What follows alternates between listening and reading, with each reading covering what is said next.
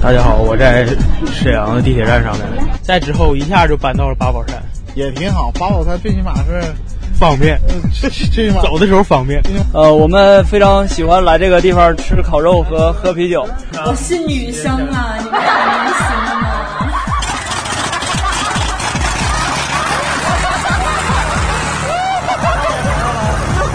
真太可爱了，然后非常年轻的那种气息，整个感觉我自己都年轻了。赤电台，一群来自沈阳的独立电影人。呃，大家好，非常欢迎大家收听这次赤电台的特别节目。这一期的主题叫做“赤团五年”，我是程小小。然后在我身边这个是咱们的至少还主持过一次的嘉宾主持江小鱼同学。Hello，大家好。然后今天我们来了几位嘉宾，第一位就是如果谁听过赤电台第二期的这个内容的话，就会发现那期的话少了一个嘉宾。当时这个嘉宾日理万机，非常忙，然后没去成那次。今天终于我们聚上了，欢迎咱们嘉宾胡小稳同学，来，谢谢谢谢谢谢。大家好，我是社团里的胡小耿。另一位是咱们赤团的老大沈军同学，跟大家打个招呼。大家好，然后下一位是咱们江小鱼的外夫内人 WiFi，WiFi，来，咱们他与这个独立厂牌的创始人丁仔同学跟大家打个招呼。大家好，还有一个嘉宾没到，是杨小薇同学，等他一会儿到了再说。介绍一下现状吧，啊我就现在是边吃那个边录呢。对，咱咱们们平常都太忙了，没有时间。对咱们借着这个吃饭时间就开始录。对咱们聚在一起特别特别的难得，各自都非常的忙。我是服装公司当摄影师，江小鱼同学，开某一紫梅，小耿同学，我是做建筑设计的，从中专一开始就是学的建筑设计。小小耿是咱们建筑设计班，我这个班里边走下来唯一的一个目前还在做建筑设计的这么一个同学，非常难得。咱们的老大沈军同学最近在备考完事儿了，我现在是等通知结果。啊，已经考完了是吧？啊，等结果，希望咱们的老大沈军同学能顺利的各科全过。我谢谢。咱们精彩同学最近在忙什么？最近在忙着打点店里的事儿，很累很累。什么店来聊一聊？打个广告来，打个软广。店是女装深女风格，希望大家有时间过来选购哦。你得说名字呀。泰语新开的店在大悦城，呃，C 馆负一层 CB 幺零五 A，大家有时间可以过来逛一逛。它是那个动物的它，语是语言的语，这是咱们原创的一个品牌。但是服装特别好。前几天我还帮咱们它语拍了一一套宣传照。大家好评不断。那今天咱们就聊一聊这个赤团是怎样炼成的吧，好不好？最开始是那个胡小耿和杨小薇和咱们的沈军他们三个是最先认识的。对对，来聊一聊咱们聊一聊你们三个的故事吧。咱们三个认识始于初中的年代，我怎么听说是小学呢？小学那就认识了。小学那时候就是刚碰着杨小薇。杨小薇，我在四班，他在几班我都不知道了。但是，一到体育课的时候出去玩，一看你就看一个二逼呵呵的人在那儿。二逼都谈不上。你看，你看，你就是男孩都在那儿踢球，或者是那个勾女生的那个皮筋玩聊天。那他干啥呢？他在跟那个一一堆女生圈里面有那个耍嘎拉哈，知道吗？嗯，嘎啦哈就是那个一个扔的那个一堆骨头。啊，这边叫什么？也叫嘎哈，不是，咱们这叫就骨头中间那节吗？对，叫什么东西？爪子儿，茶籽儿，小薇玩的挺厉害的。那时候我一我一看这人，非常嫉妒。现在卡的你天天跟几个美女玩的吗？耍的真挺像样。然后后来到初中才认识的，到初初中开始熟悉，初中就分一个班里去了，我以为你直接上去跟他耍了。因为跟着变态分一个班。没事，现在杨小薇不在，你随便说。耍了他还是那么厉害。再说现在他玩电脑这方面也挺爱玩游戏，咱俩挺爱玩游戏。那时候沈军在哪里？比那么大一年级，然后学长啊，其实这个认识哎，那不那不跟我和江小鱼一样吗？我是江小鱼学长。啊，喝一个，喝一个，来来来二，三，你和小薇是认识，然后你和小薇怎么认识的？沈军呢？我是先认识的小耿，啊，跟小伟认识吧，也是他父母做生意，我们父母做生意，就这么的玩在一起玩啥的。属于商友商友，玩儿真是商友，玩儿还上鞭炮卖，啊，嗯，卖灶糖，玩儿卖鞭炮。从小就有这个商业头脑是吧？我跟你说，离鞍山不远有个在往辽阳那边去，有地方叫首山，首山那地方有个鞭炮批发的地方。嗯，然后那阵儿我知道，俺小时候咱就去，那时候你多大呀？上鞭炮，嗯，初中吗？初中十四五那样嘛。初中就开始捣上鞭炮了。啊，卖鞭炮。完儿哪年的新衣服钱都能挣着，完儿还能剩是吗剩一堆鞭炮自己自己嗯，卖不出去还可以自己放吗？对，小本那时候可皮了，起个名叫杀手群，因为你这鞭炮买着就用钱买的，你放出去啥没有了，就也钱也没了杀手。群。杀啊，就是，管鞭炮叫杀手群。嗯，哎，也是哈，烟也是。我记得那时候自己研究那个定时炸弹，就是那个香，那样不用香吗？小孩用香点啊，那个鞭炮二，十脚那个啊，然后把香那个在地上呢，我比如谁家楼门里啊垫起来一点，让它一直点着，啊然后在它那个就是中间或者是根儿那地方放一个巨响的那个鞭炮那念儿在那块儿的，然后咱就跑了，跑了，然后过一段时间就自己就爆炸了，老响。有一次我点完事之后，我跟我朋友冒一片儿看见，正好有一个老爷们儿走过来。啊！抽根烟，搁这合计事儿呢，往这边走，咣一声烟头吓掉了，找不着人儿，那你们没在旁边偷笑看着你们？老老笑了，咱他看不着咱，咱藏的地方谁都找不着。那小时候就以那种为为 happy，男孩儿就得逃逃一逃嘛。逃的学物，啊，你这还行，你这你这是明朝，我小时候是粘逃。明逃，嗯，所以感觉明朝的孩子，何为明逃？何为粘逃？粘逃就是非常低调的那种。你这属于纯是我这是纯逃我祸害人，祸害人的。一般小时候淘气的孩子，长大都比较聪明。这个我在搞大，搞大出来一个。听说咱沈军同学以前学过厨师，咱们在一起的这段，大家在一起这段是都是沈军给我们做做菜，当然其他也有做的，就我做的少。啊，这么说，我这回九十能见识。学了三年，学三年，都是跟过刀，炒过菜，整过蒸锅，弄过海鲜。我一直想学做菜，拉倒，咋的呀？人家那大厨搁这把摆的那个没品要我。觉得以后要是有女朋友，还可以给她做点吃的。哎呦我去了！刚才打断了，这不这认识小稳吗？然后小稳就是在一个区住，对，完事儿分到一个学校了。我比他们大一年级。小稳和杨伟是同学，然后我那时候跟跟小稳走进去，然后呢，小稳这个考学那你比他早毕业一年是啊，我毕业不是学厨师吗？啊？然后他们他们初中毕业之后开始学的。对，初中毕业学厨师嘛。啊然后小稳和杨伟去大连准备念那个一个学校，但是念了一年多，完了学校这个这个专业没了。啊，这个让他自己讲吧。小稳来讲讲你到你在大连初中毕业之后到大连的故事。一起跟小薇去大连念书，结果念了一年就回来了。当时是初中去念的，就得念个预科班儿。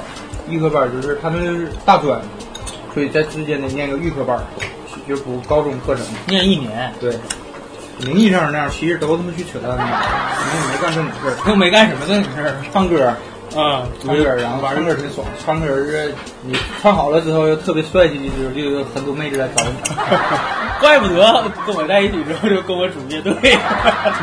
一是打膨胀，还有很多朝鲜族的，就感觉朝鲜族的朋友特别团结。汉族相对来说倒是差一点。那当时打过多少次架？最最狠的一次是什么情况？最狠一次是打群仗，就是预预谋已久了，因为什么事儿引起？矛盾具体啥矛盾不知道。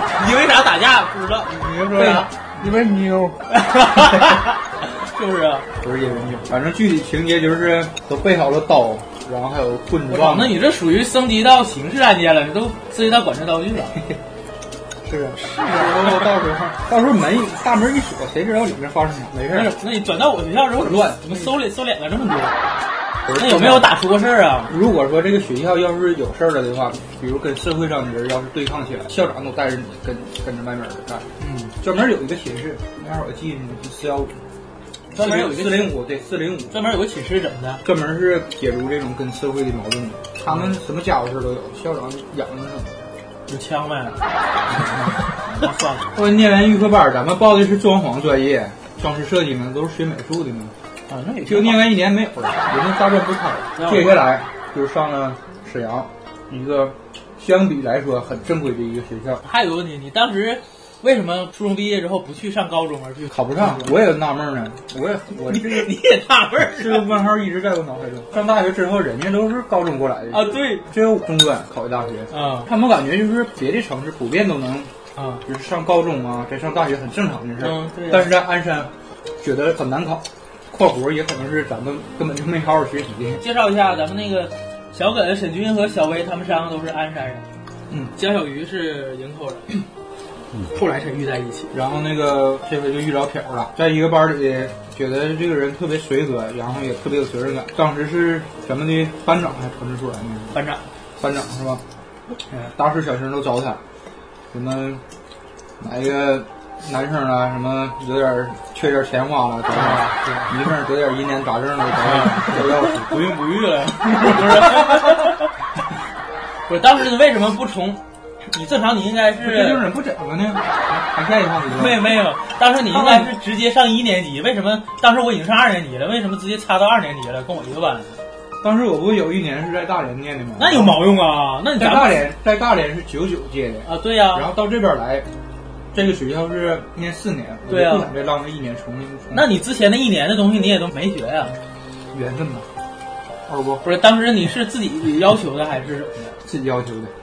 我操，那你直接可以要求跟九八级一一起念呐，那不更省一年吗？直接要毕业证得了呗。也行。然后还有，那咱们当时建筑一共四个班，嗯、为什么只为什么选择了？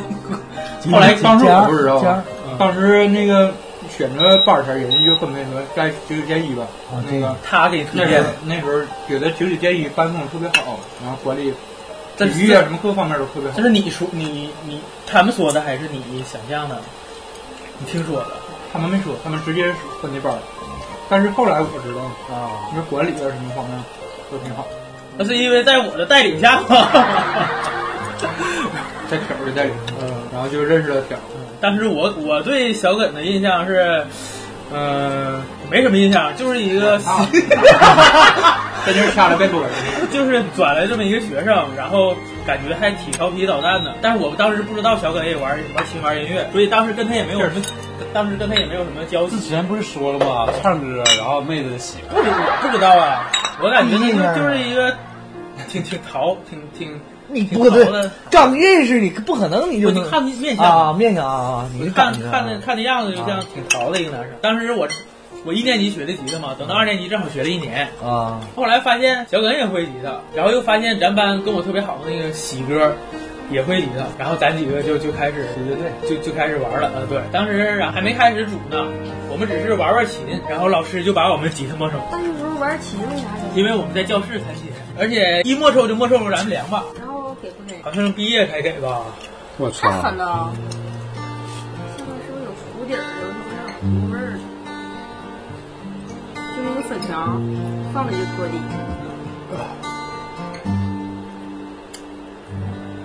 你说，我给你配乐，来那种脱口秀。啊，行。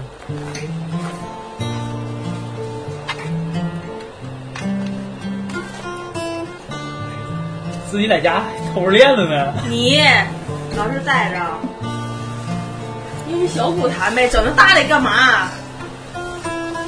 啊，哎呦是什么玩意儿？十五。看小鼓去，你拿小鼓。他好小鼓呢啊，还有贝斯呢。哎呀妈，你们这都是艺术人啊！真是这整，这还整这。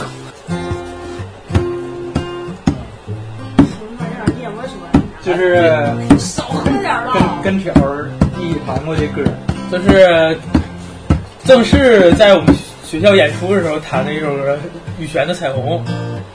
羽泉啊！当时咱们乐队四个人。接呀。给他配上。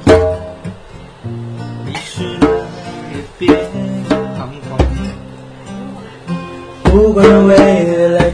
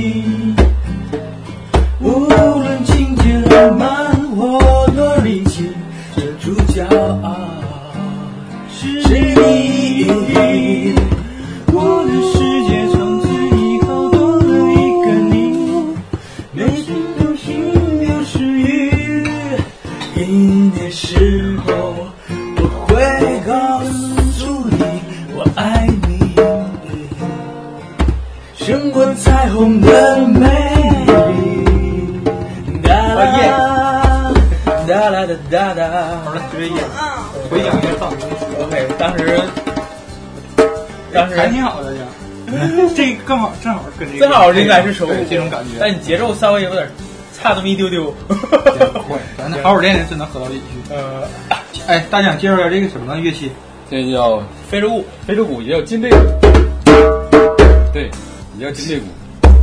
来喝一个，来来喝一个，喝一个，体验我们难忘的经历。经历对吗。哦嘞，然后咱们这个乐队就就这么组起来了。当时组这个乐队给你最大的感受是什么，小伟？其实你们觉得组乐队一方面是有个人一起玩音乐，这是一方面。也不可否认，咱们当时确实非常喜欢乐队和音乐。可能咱现在对音乐的感情可能没有那么深了，但是当时确实非常的喜欢。第二个就是有一有一群哥们在一起玩的感觉挺好。有去打游戏的，那时候有去到现在都不玩游戏，不爱玩游戏。人各有志嘛，没有时间玩。不是游戏，你是那种网游之间用那时间一起做点创作，我感觉做点什么才有意思。对呀、做点作品出来，不管是音乐啦、照摄影啦，还是什么电影啊，是吧？小说啊，对不对都行。写歌词，创作。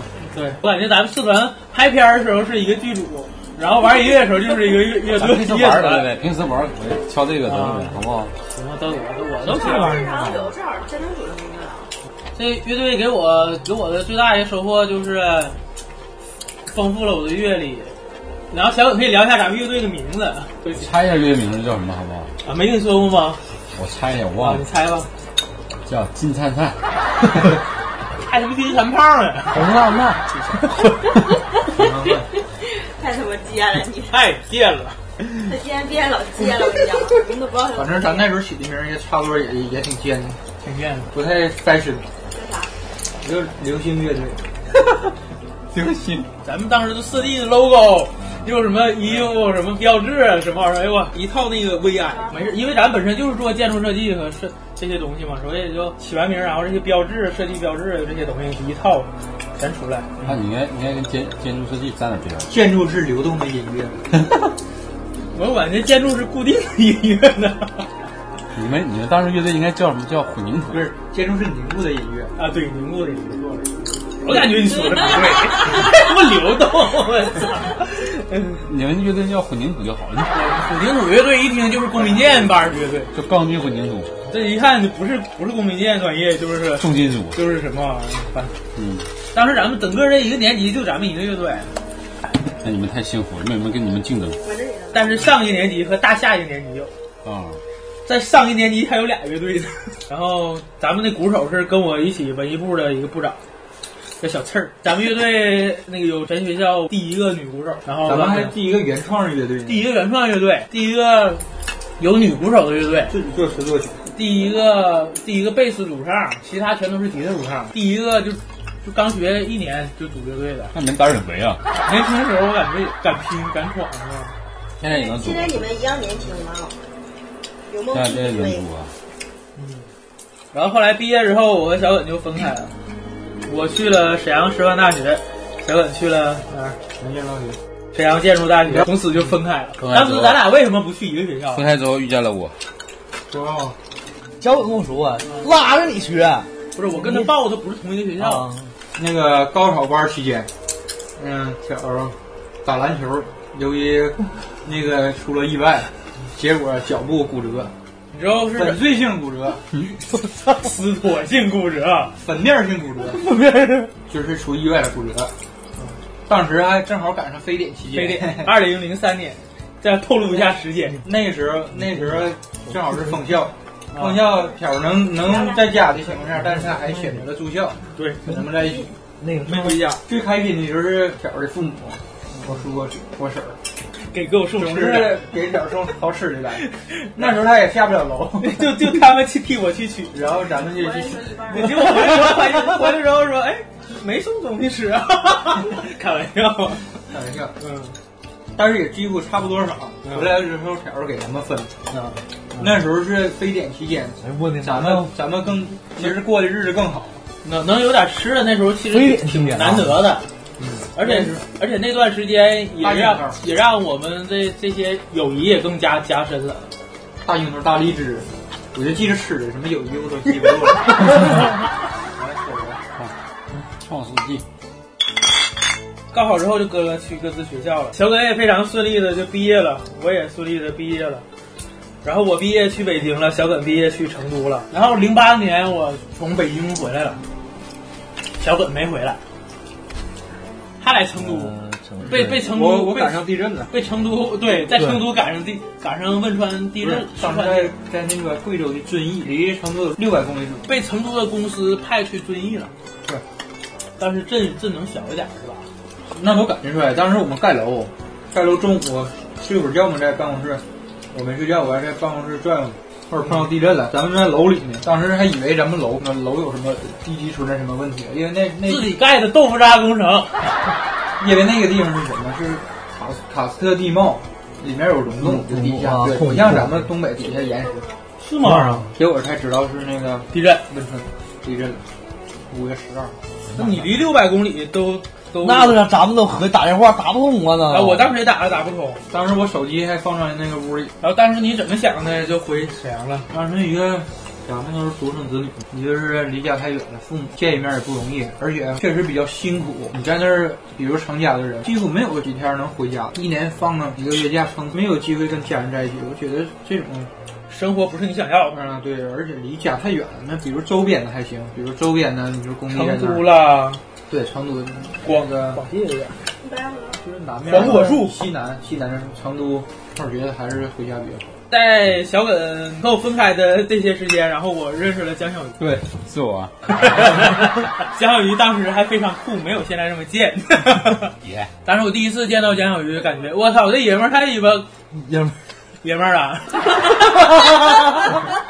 长发及腰的一个男生。是那时候我长发长发飘飘，认识江小鱼之后，开始组乐队，乐队里没有我，没有乐队没有江小鱼，因为江小鱼的技术当时没有技术，当时我好像是一个是是一个评论者，就是好像给给给咱们乐队拍录像。就好像是美术史一样，啊。只会评论，嗯哼，不会动手。然后跟姜小鱼相处了两年之后，然后我就毕业了。是发现我这个人很傻，没，挺好，挺酷的。很单纯，当时太单纯了。陪我一起做了很多事情，包括给我乐队拍这个视频，跟我一起拍了我人生中第一个独立电影。对，那个片儿硬还盘嘛是挺快的。咱们拍这个独立电影叫《原创梦想》，当时一共拍了，算是寒假拍了七个月。这是咱们这整个这个剧组的心血。这片儿算是咱们两个一起出品的，因为所有钱都是我加小明拿的。那个当时这个片儿流产了之后，你是什么感觉？心情没感觉，有没有很遗憾或者是怨恨的感觉？有点遗憾，有点怨恨，啥也没感觉。但大的感觉没有。当时有没有当当时有没有上北京找我干我一顿？我当时已经北漂了。当时有没有写？没说说说小点儿，别他妈让我看着你。北漂第三年，然后江小鱼也去北京陪我，是你搁北京搬过几次家？三四次吧。最后一次是不是搁苹果园儿？对，那个一开始个八宝什么一？开始个方庄八宝庄，山，对对对，方庄，然后是刘家窑，然后是八宝山，然后是晋元庄，你在北京待过几年？三年。我在北京待四个月，就我在北京，其中有四个月是大江陪我度过的，是江小鱼陪我度过的。然后江小鱼离开北京半年之后，然后我也离开了北京，回到沈阳之后，郁闷了一年半。聊聊咱们建立赤团之前的样子吧。那时候主要是我觉得啥，就是呃，大家都回来了，银条也从北京回来了，大江五个人五个人聚一起，大对，完大江那时候都回沈阳了，小本从重庆重庆回来了，杨伟呢也快毕业，成都回对，完儿杨伟也快临临近毕业了，完儿合计这是做点事儿啊，这这这就和研究做点拍片儿。然后后来我就辞职了。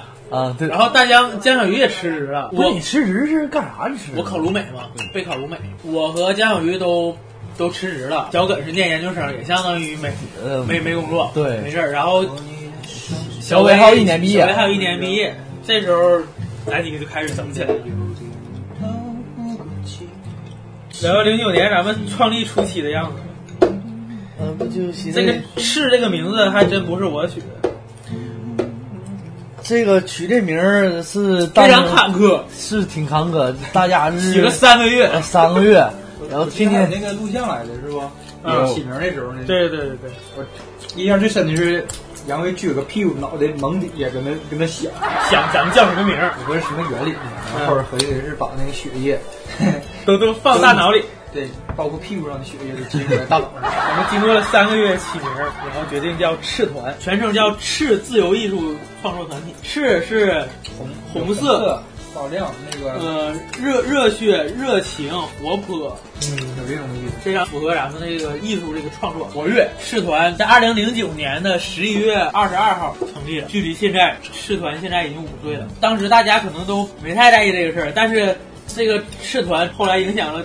沈阳的很多事情，关键我觉得还好，始终这个 哦耶，成成交角同学的坚持不懈，把赤的精神发扬光大。赤川梅那那时候有没有独立电影？你说独立电影联盟吗？对他们什么时候成立的？二零一一年六月啊十五号，正好差三年。沈阳独立电影联盟就是我和朋友们一起创立创立的啊，零九年吧，零九一零一正好差三年吧。咱们主要讲讲，在这个成立沈阳独立电影联盟之前，这三年咱们都做了些什么。最开始是想拍一个 MV，要给我一个原创音乐，叫《青梅竹马》，拍 MV。小耿来当时讲一讲，当时青梅竹马又选景试拍，拍摄了三场，还选儿童演员，后来就完事了，拍了两三场，然后儿童演员这边有有有问题，这怎么突然就完事儿了？这个 MV 没拍完。而且当时的设备也特别嘚儿，流产了，流产。你看啊，我第一个拍的独立电影《原创梦想》，上学的时候流产了；拍第一个 MV 也流产了，青梅竹马。第一个是硬盘损坏，第二个是因为那个儿童演员演不了了，当时还找不着别的演员，当时人脉或者这些资源都少。咱们当时特别认真，还给这个 MV 画的那个分镜，又把这个分镜做成漫画，放这个 MV 这几分钟应该怎么办？然后还去选景，然后觉得做一个应该这样做，嗯，对，挺好嘛。但是就时间长了点儿。第一次选景这地方挺好，之后咱们下次再去的时候，那已经变成东。看好一个树嘛，嗯，在一个地方离那沈阳往那个鸟岛那边对还还还挺远的，河边儿。看好一个非常要婀娜多姿的树，嗯，非常好的树，选好了定了，欧了，就这儿了。先拍其他的，先拍其他的。拍完事回来你到现场一下，他妈树被人拔了，树被锯断了，完那变成工地了，变成工地了。大大挖掘机，挖掘挖掘机哪里强啊？大挖掘机在这中国山东找蓝翔，这在这挖呢。嗯，当时咱们就傻逼了，就下去之后就非常。在这看了半天，然后就彼此又瞅一瞅，然后想静静，太突然了，一起想静静。但是咱那个剧本和那个分镜上都已经全都定完了，这时间太长，把树赶上挖掘机。在那多长，树都 谁能合计到你说一般谁能他妈砍树去？就那么意思，谁啊？仅此一刻，不然拉。流产了之后，咱们就开始着手拍杨小薇的那个毕业纪念片了。嗯，然后又采访又是什么的，我感觉拍这个毕业纪念片对咱们以后拍这马克也能有一些帮助，是不是？有，小薇技术方面那不也都是采访吗？不，就起码对那个后期那东西那软件最起码这是都在一零年的事儿。而而且也是采访嘛。之后我在网上联系到了那个后来马克的那个张宇，我说我有个我认识一个朋友，然后想拍纪录片，正好我也想拍纪录片，咱看看能不能一起有什么合作啊？有印象没？有有有印象有印象。是。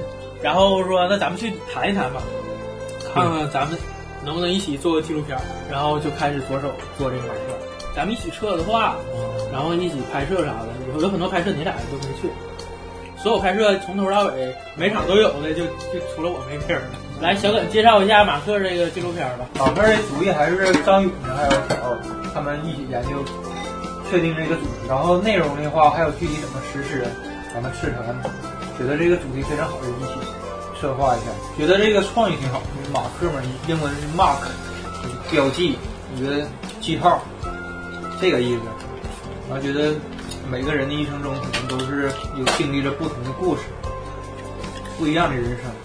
他在这个过程当中有一些亮点能提出来，大伙儿一起看一看，有的好玩，有的可以从像经验一样借鉴给大家。觉得这主题挺好，就拍出来。你聊一聊你所参与的一些环节和记忆犹新的地方。具体的东西什么都是得经过讨论。当当这个东西呈现给观众的时候，它是这样的。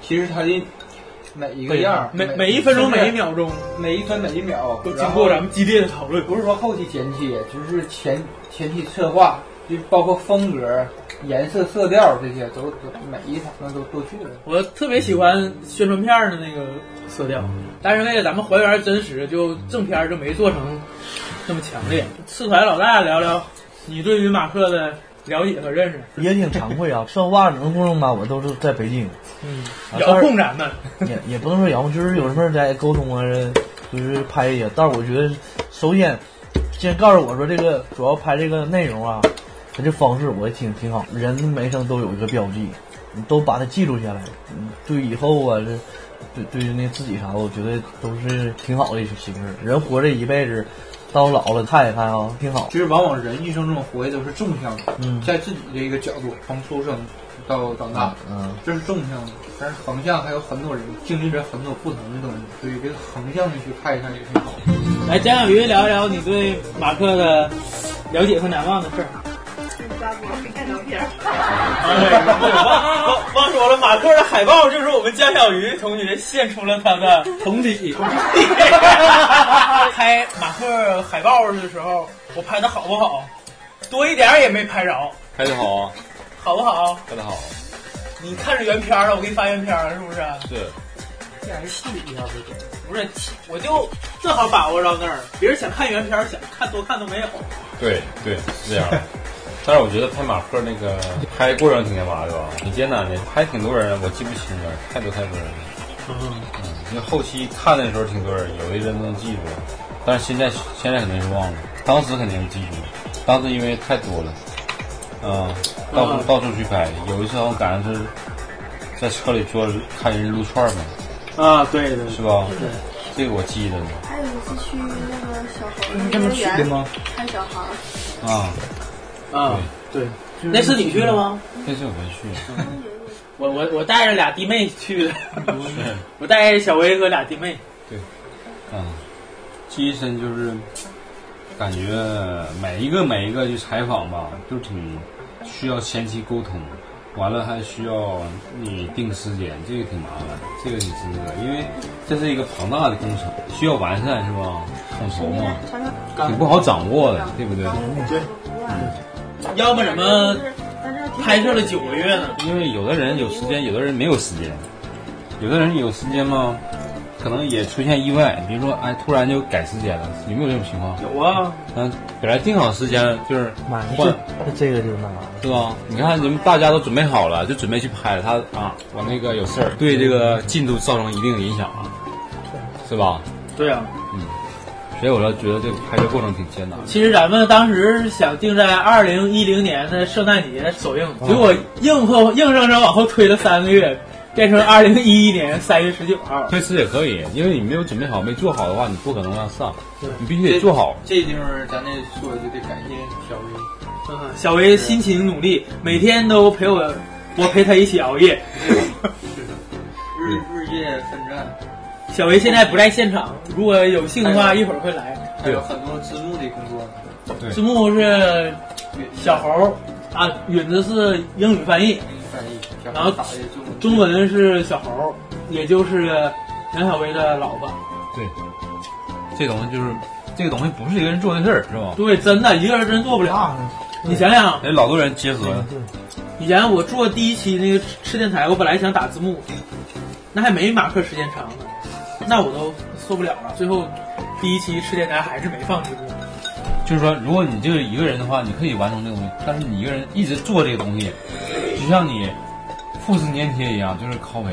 你复制粘贴，比如说你这个字儿，你要一直复制完再粘贴到那儿去，你复制再粘贴到那儿去，你到一定的量的话，你就会身体 你都你都崩溃了，你就会厌倦这东西。天也亮了。到了一定量，你还去复制粘贴这东西，我就是我在过程中有一个麻木了。我在过程中有一个东西，就需要我不停的复制粘贴，它是一个游戏，一个框，我就要把这个文字复制到那框里去。当你复制到那个你的极限的时候，你就想我，你要把那个电脑就想砸了，你知道吗？就是当时你身体特别不舒服。打个比方是什么呢？放暑假了，你要写暑假作业，然后明天就暑假结束交作业了，但是但是你作业一点都没写，你现在要写还写来不及，你现在纠结非常纠结，你心里非常难受，你知道吗？就这种感觉，我当时就是这种感这觉。这我得说抱歉，我第一次我就把这个上映日期定在二零一零年的圣诞节了嘛，时间太紧了。然后后来经过了时间一看，确实完不成，然后往后推了三个月。我和江小鱼还后期去一两次，然后就是为了检查字幕。我是从一百多小时减到了八个小时，一百小时。对啊，我从一百小时减到八个小时，然后又从八个小时减到两个小时。最难的就是从两个小时减到八十分钟，这段时间是最难的。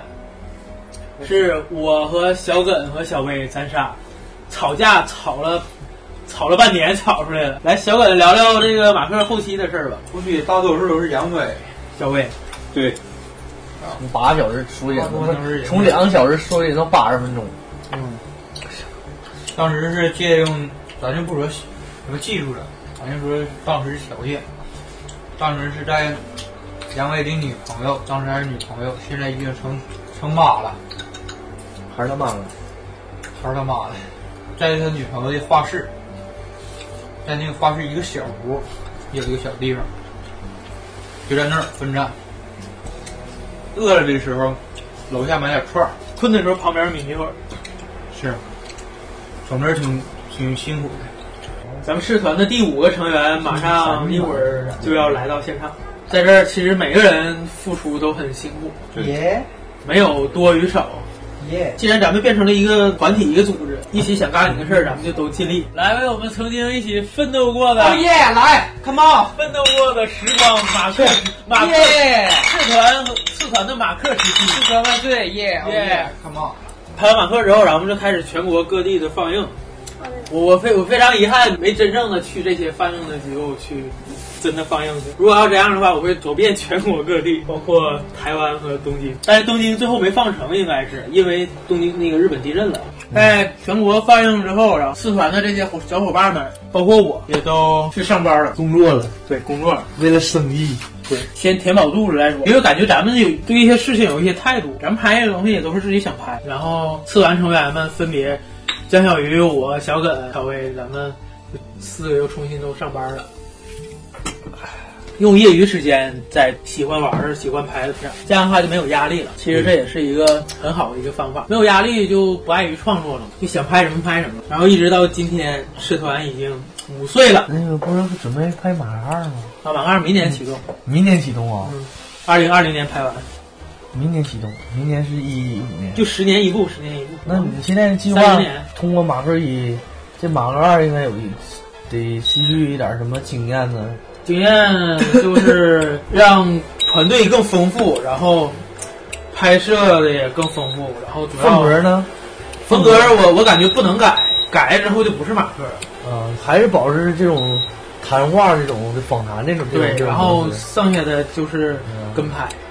嗯，跟拍，然后内容内容上形式形式可以可以有点内容上主题就是对对，咱主啊，要我觉得应该保持马，归个类，归个类，我觉咱得主要保持马克这种精神。我计划采访更多的人，啊，包括各行各业的。原来可能更偏向于艺术方面的，现后现在想，我联系，我想采访一些民工，一些、啊。一些农民。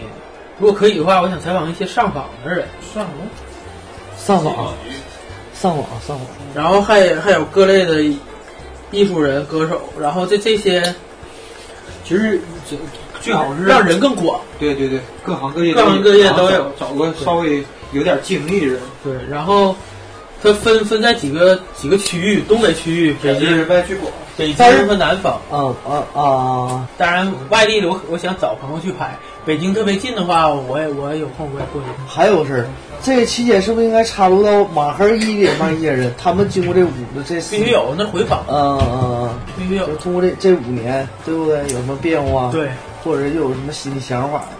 对，这肯定有。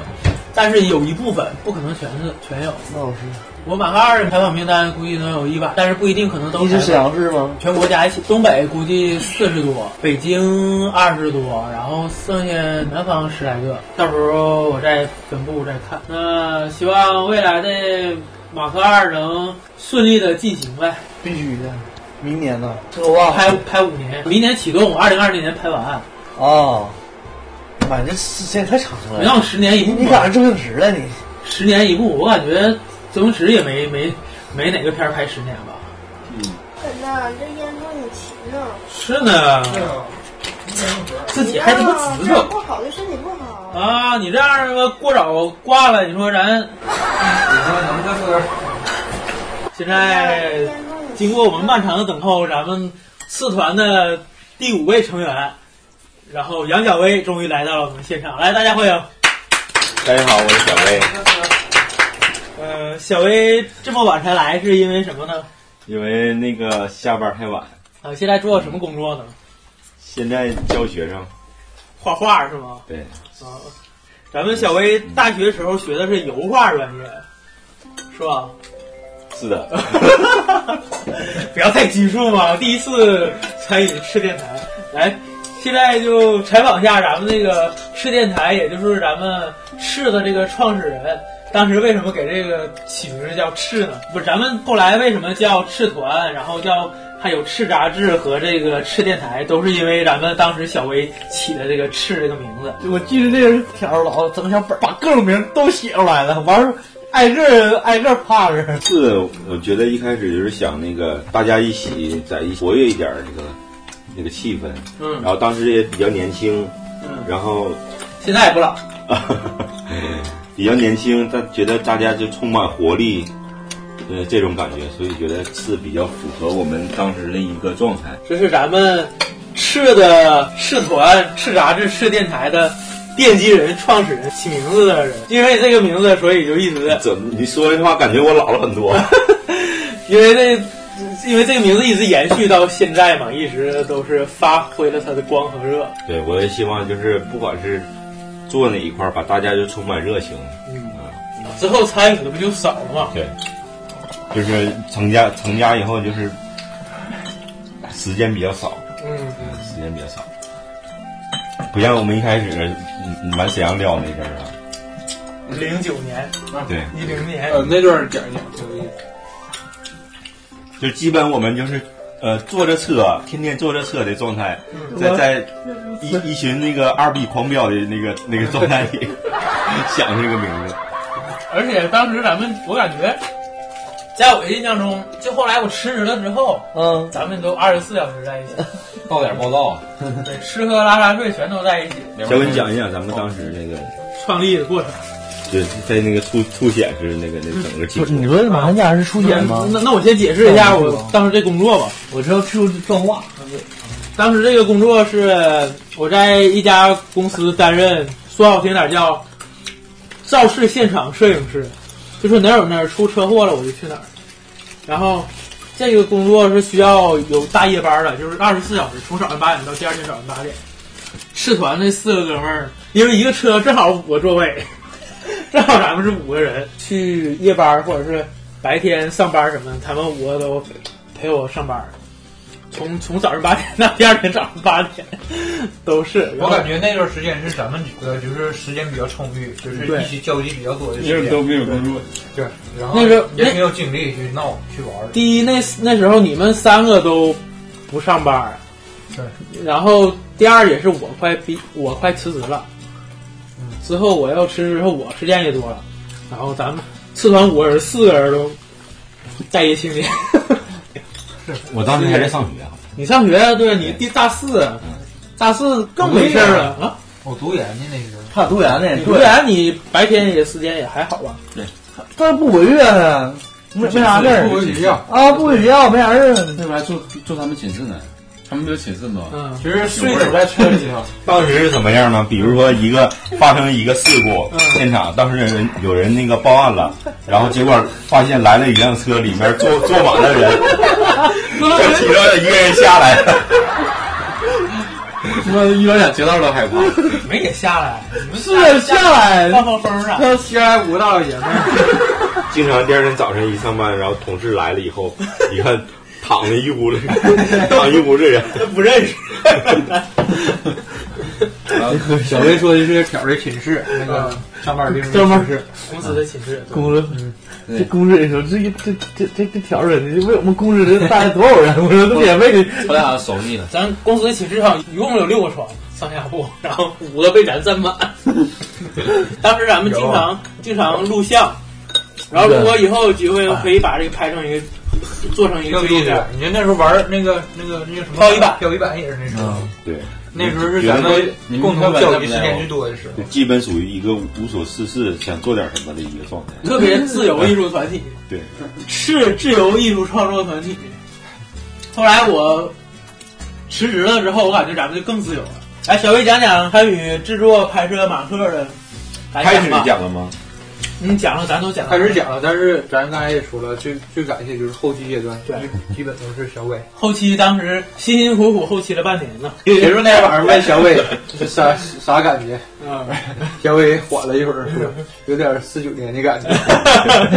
其实他第一次说的是七九年的感觉。但是我给我的片子那个是条儿剪过一遍了，已经。对，我但是是后来还是有很多。啊、我是先从一百小时剪到八个小时嘛，嗯然后八个小时，对俩小时俩俩小时小时，俩小时之后，咱们仨才开始一起整，一百二十分钟了，到八十分钟的时候，每天就是在看，在反复剪，然后然后那个在大家一起在商量一下那个结果。不好意思，那不是商量，那是吵架，这这是吵架啊！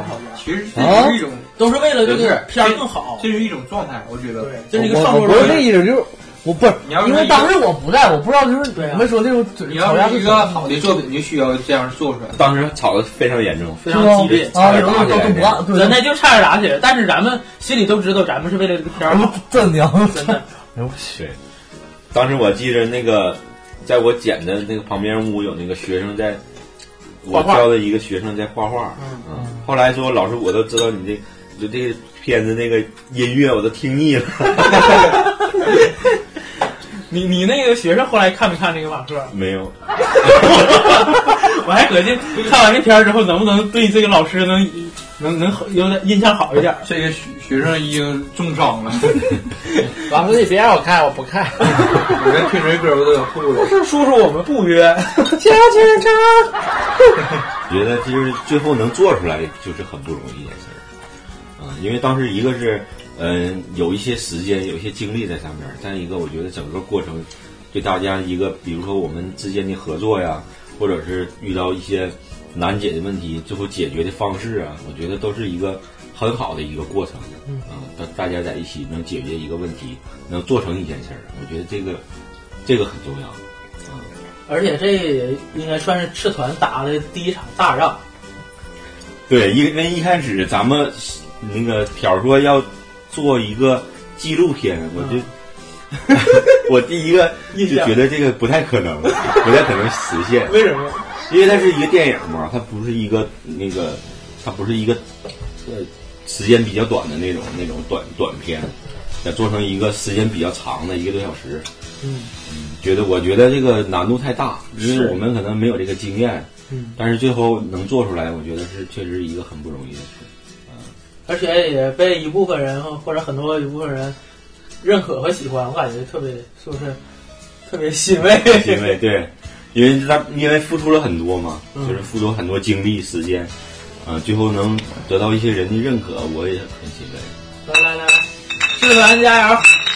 终于五个酒瓶在一起听事儿了。嗯，当时当时剪那个片子的时候，一开始是我对那个电影没有太多的那个后期方面的这个认识，嗯，然后但是真正做起来的时候，发现这里有很多东西以前似乎没涉及过，只能不断的遇到问题，不断的跟其他人咱们研究商量，然后怎么去做，怎么解决，就是碰到了很多以前从来没有想过的问题。嗯嗯，从来没有遇到过的，我觉得这个这对自己也是一种，也是一种提高吧。因为那个，呃，有很多出乎意料的东西。处理突发事件，遇到什么事儿，然后就处理什么事儿。要拍海报了，缺模特儿就赶紧就合计。其实原计划是打算让小耿上的，但是感觉当时小耿没有江小鱼身材好。我跟你讲话，那天我刚吃完一碗面，要不更瘦了是吧？更更身材更好了。刚吃完一碗一碗面之后，胸肌就变发达。你吃哪去了面？说过吃在胸上。然后通过拍这个片儿，你有什么收获呢？收获就是就是我们觉得能跟大家在一起做成一件事儿，就是我觉得是一个最大的收获。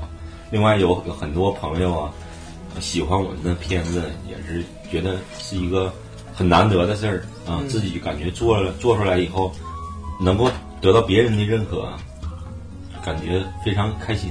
嗯嗯，然后杨小杨小薇的妻子也是参与这个片子，为这个片子的字幕和提供后期的场地都做出了非常大的贡献。来，小薇替咱们敬你老婆一杯，好，聊聊你拍完马克之后的事情吧。当时拍完马克以后，就因为经济方面原因吧，就是最后还是找了一份工作。那我这个其实怨我是我当时把社团所有的钱都拍这个马克。嗯，然后想找一份工作吧，因为有很多现实因素嘛。最后工作了大概有半年多，后来有一些原因吧，就是去了趟，呃，北京待了一段时间，然后去做什么工作呢？这个不太方便，不太方便透露，你说艺术创作呗。嗯，差不多。后来就是又回到沈阳，觉得还是沈阳这些朋友或者是那个大家在一起还是比较开心。关关键你刚才一说这个去工作，不去北京做什么工作不方便说，大家就会想歪。所以说你咱们说一个去艺术创作，大家就还是跟这艺术方面有一些关系的。我记得正好我在北京的时候有一个马克的放映会，对对对对，对我正好去了，有很多就是北京的朋友在一个酒吧里在放马克，嗯，大家也在看。我当时什么感想？我当时能过了一年多以后，一年多以后，在大家在看这个片子，我在旁边看了以后，我感想还很深，嗯，感想特别深，就突然想起了我们当时在一起，因为当时做剪辑，做剪辑看了那个变数太多了，嗯，没什么感觉了。但是你过了一段时间以后再看，我突然想起当时那个那个状态，觉得特别好，特别难忘的一个一个经历。然后也有我们那些友谊都加在里面。对对，那我当时我当时就想一件事儿：如果你有一天，你有一天老了，你你你想一想这辈子你最难忘的一些事儿，你可能会想想起来不多，并不多，不是你有多少那个财富，是吧？而是可能你有一些，你跟一些很二逼的一些朋友做一一些犯二的事儿，可能是对你对你是最难忘的一一些回忆，最宝贵的。那现场观众有什么？嗯，大家也很认真看，然后最后就是嗯，问了一些问题。你去跟大家交流了吗？对呀、他就是关于制作方面的一些问题，啊我我简单回答一下，就是别简单回答呀，你就是就是制作这方面的。然后还有小薇当时代表咱们社团去参加了凤凰纪录片大奖的这个颁奖典礼。嗯，对，嗯，咱们虽然最后没得上大奖，最后也算是得了一个入围奖。对他那个是一等奖，我记得是拍一个贫困山区的一个孩子，嗯啊，我觉得相比之下，他可能呃，可能他对人性和社会的挖掘深度更深一些，嗯，那确实付出了特别多的那个心血和时间，嗯当之无愧。呃，对，当之无愧。我觉得我们入围也很不容易。一共十个入围，两个得奖的，对，有几有几个奖，他有几个奖我记不清了。反正咱没得上，反正咱入围也感觉挺挺好，因为第一个是咱们第一次拍纪录片，对，而第二我感觉咱们拍摄这个团队在那里边还应该还算稍微年轻一点的，对对，然后第一次第一次拍，然后后来然后还得豆瓣儿当年的十佳纪录片，嗯，感觉哎对这些这些奖项，其实后来能得这个奖项，我感觉我也挺受宠若惊。我感觉咱们其实就像一个水滴似的，或者一块石头，你打在湖面上，一开始可能感觉就是一个小花，但但是它慢慢形成的涟漪越来越大。对，我现在有很多朋友都是通过拍摄马克然后认识的，比到现在的关系特别好。是不是感觉咱们当时做了一件非常有意义的事情？对的。其实现在也想做，就是类似呃纪录片之类的，就是就是可能会有有更多经验吧，嗯有更多经验能把那个呃主题啊和那个人人性之间的东西可能挖掘的更深刻一点。欢迎你加入马克二的制作团队 啊！但是我不知道你时间什么情况，还是后期吗？你想看一啥，到时候咱再定。好吧，啊，我就怕你是没时间。到时候再看，到时候看，有时间一定看见。嗯，咱们可能有沈阳的采访，还有北京的采访，还有外地的采访。嗯，到时候可能找外地的人拍，然后咱们负责东北和沈阳、京京京津地区，还有大连。到时候有空咱们就整呗。对，那聊聊现在的状生活状态吧。现在就是因为当当爸爸了嘛，就是威爸。对，当爸了以后就是时间就是没有，几乎没有。那你还怎么参与马克二？我看我看我看是够呛了吧？那怎么办？我知道那个沈阳北面有个孤儿院，该种那儿去了。孤家子，孤家子精神病院。那那个聊聊你现在的那个生活家庭啊，什么情况？因为咱小薇旁边旁人看来特别炫小薇应该是咱们第什么叫旁人看啥人？因为咱不知道具体咋回事儿。小小薇是咱第一，咱们五个里边第一个结婚的不？是是啊是。然后聊聊结婚婚后和婚前感觉感觉有什么感觉？是不是奉子成婚？不是，不是啊，五个人里边，然后江小鱼也结婚了，剩下三个人连女朋友都没有。我我觉得哈，我觉得其实一个人走这个路上，也在认识自己。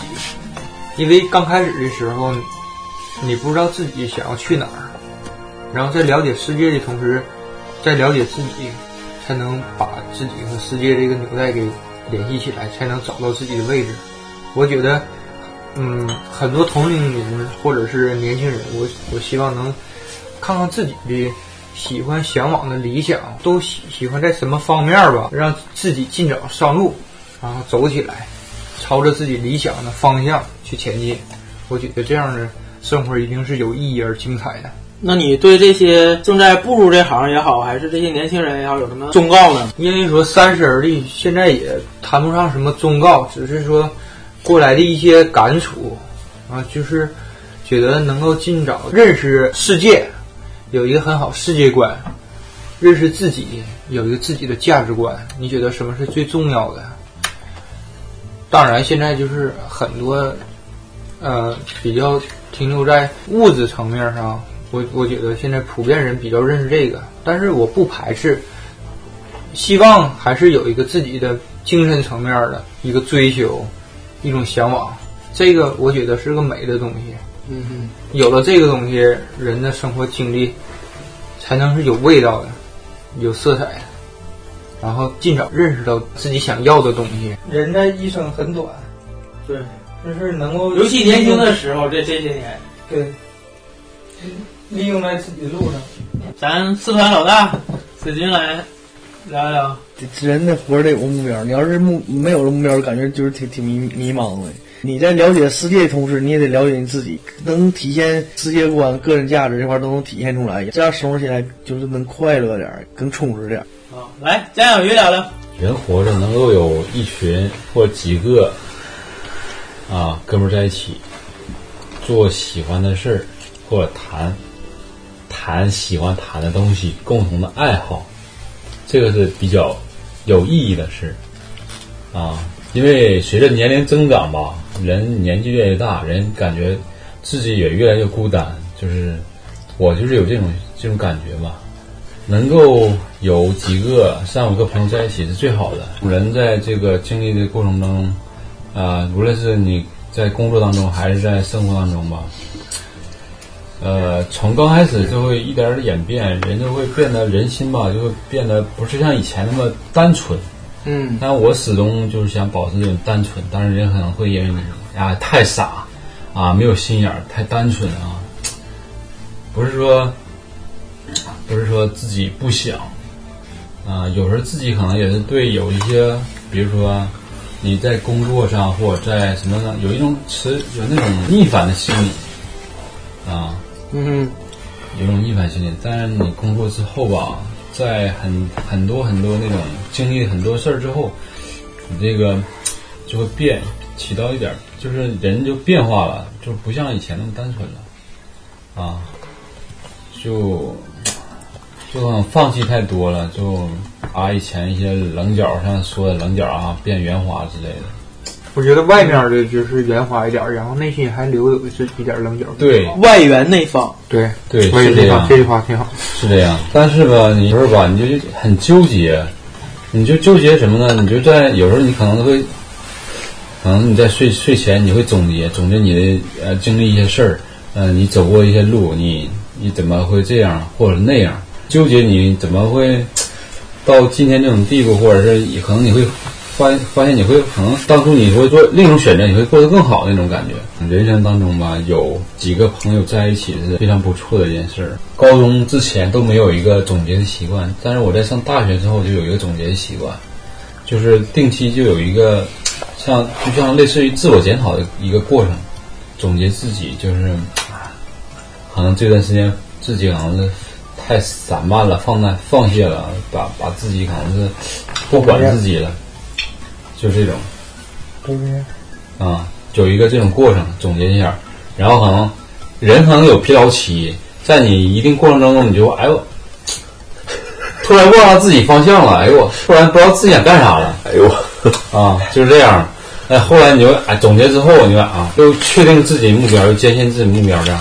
我最近还说，就是人生就像一首歌，有前奏，有高潮，当然也有结尾。生像一首歌，怎么老提高潮？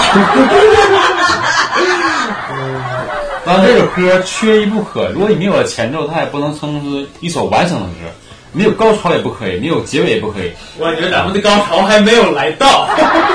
从我们这些经历吧，从一开始建立次团，嗯，一开始那个状态就是那个我们开着车满沈阳跑，后来一起拍了马克，到现在我们各自有各自的工作，各自有各自的家庭。我突然有一种感触，就是当我们经历了人生，呃，就是三十年。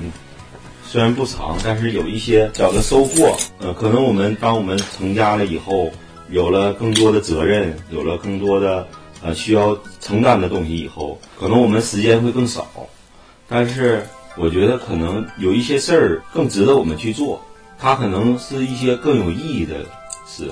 可能我们步入社会以后，我们有更多的责任了，我们没有更多的勇气去做一些自己。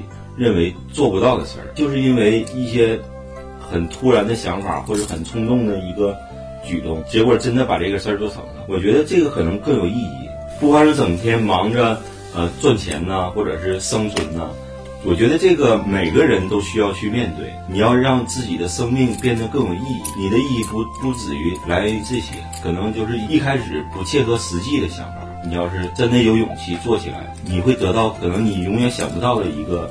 收获。如果我觉得有可能以后会更多的做一些自己觉得更有意义的事儿，自己喜欢做的事儿，我觉得就是给自己一些勇气。其实我们在北京有很多观众看完马克以后也提过类似同样的问题，他们的观点就是说，可能我们做这个事儿不太切合实际，可能就是我们一些年轻人脑子一热拍了一个片子，他们觉得你做这个自己觉得认为有价值的东西，他可能没有你实际的一些经济回报。你有没有跟他们说咱们？不赚钱拍这片儿，我没特意说。那他们肯定以为咱拍这片赚钱了。他们觉得我们这些行为，包括我们片子里介绍这些人的一些行为，可能有很多的东西不太切合实际。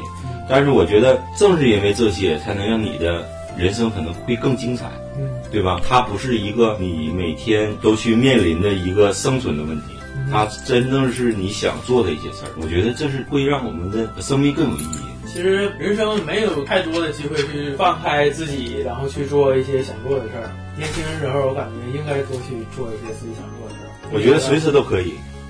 那你现在你看，你说来我们这儿都这么晚，你现在有点身不由己。但是我还是但是什么时候做都不晚。对，什么时候做都不晚。如果你想做，随时都可以。但是有可能在一些特殊的时间，或者会付出更多的代价。咱们去做这些事儿也付出了很多代价，对不对？呃，主要是你的价值观是什么？生命该怎么度过？怎样才是一个精彩的一生？当然，你不能否认，你需要去面对你的一些责任，比如说你家里啊、父母啊，或者是妻子、孩子，你需要去面对这些责任，但不代表你抛弃他们。在这个责任的基础上，你要去做一些真的为自己做一些事儿。我感觉这这些年吧，我就一直在。做一些事儿，不断的整合各个圈子的朋友们，互相认识，然后看看能不能擦出什么火花。这个社团也是其中一个，然后沈阳独立电影联盟也是，让我各个圈子的朋友们来相识在一起碰火花。今年又出现一个新组织——沈阳活动联合会，以后可能叫辽宁活动联合会，就沈阳各个像沈阳独立电联盟或者是社团这样的组织，给他们都集合过来，然后让他们来碰出更多的火花。我感觉我。一直这些年都在不断的做这件事，确实也就撞出了很多火花，做出了很多东西，包括吃电台也好，还有咱们的沈阳造会、沈阳很多人咖啡馆，全都是。可能别人也不太理解，把这些都人都穿和在一起好不好？但是我感觉挺好的。然后不光这个，我还促成了很多对的情侣。在我这人生就是在不断的整合，然后才能创造出更新更有意思的东西，挺好，嗯，挺快乐的。好吧，那。今天的这个节目就暂时先告一段落？让咱们以我跟小耿的一首原创结束吧，好不好？哦，小耿介绍一下这首歌吧。这是我跟挑的中专时认识时候碰撞出的火花。这就是一首原创歌曲，叫《曾经有你》。OK，献给大家。是由小耿作曲，然后我作词的这么一首民谣，然后就是咱就唱唱唱一遍，来一小段吧。啊，傍晚的月光照在那海边，沙滩还有你的脚印，蓝色的海洋慢慢倒映出你的身影，只有我。只有我才能看得清，十二点的钟声已经敲响，还在想你念你的心，我只能回忆我们的过去曾经欢喜，只有你在我心中才最美丽。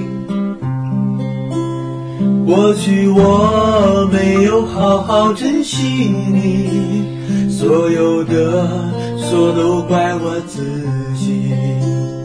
美好旋律的回忆早已经远远过去，也许你不在乎曾经的约定。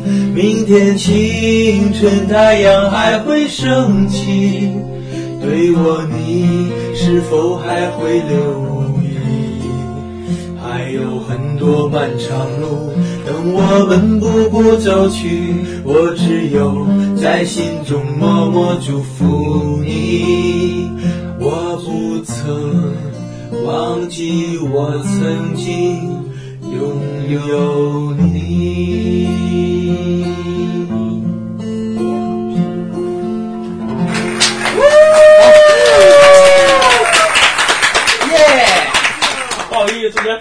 弹错一个和弦，这一次就先这样。那咱们，我把你唱别出去了，我就唱反唱不行了啊。那这次咱们就先这样，欢迎大家收听收看咱下一期的吃电台。然后我是程小挑，我是小薇，我是吴小给，我是沈军，我是江小云。好，然后欢迎大家去咱们其他的音频和视频网站来收看和收听。然后我们有荔枝 FM、爱听 FM、新浪音乐人、豆瓣音乐人、虾米音乐人、喜马拉雅、啪啪、百度乐播。视频版有优酷、土豆和搜狐视频。OK，那咱们下期见，拜拜，拜拜。OK。傍晚的月光照在那海边，沙滩还有你的脚印，蓝色的海洋慢慢倒映出你的身影，只有我，只有我才能看得清。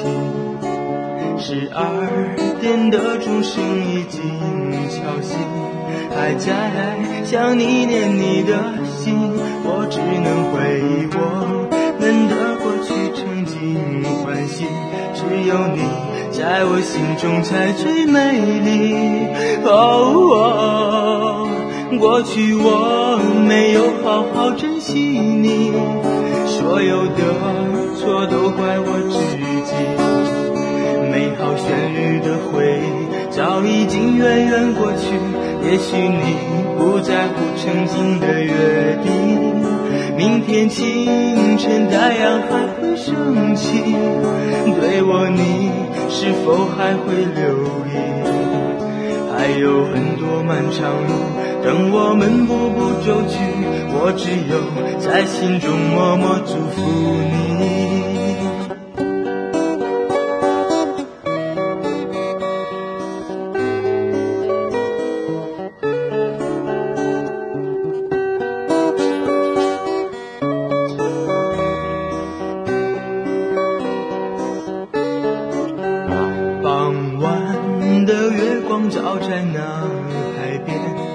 沙滩还有你的脚印，蓝色的海洋慢慢倒映出你的身影，只有我，只有我才能看得清。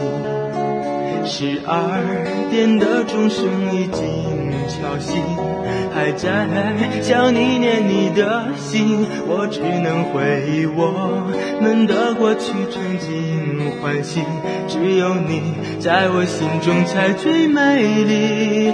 哦，过去我没有好好珍惜你，所有的错都怪我自己。美好旋律的回忆早已经远远过去，也许你不在乎曾经的约定。明天清晨太阳还会升起，对我你是否还会留意？还有很多漫长路等我们步步走去，我只有在心中默默祝福你。我不曾。忘记我曾经拥有你。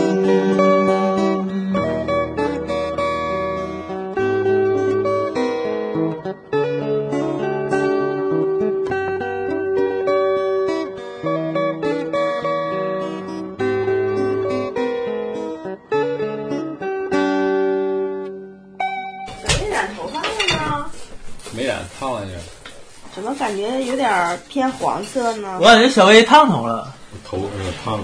你那么短烫毛啊？老来俏，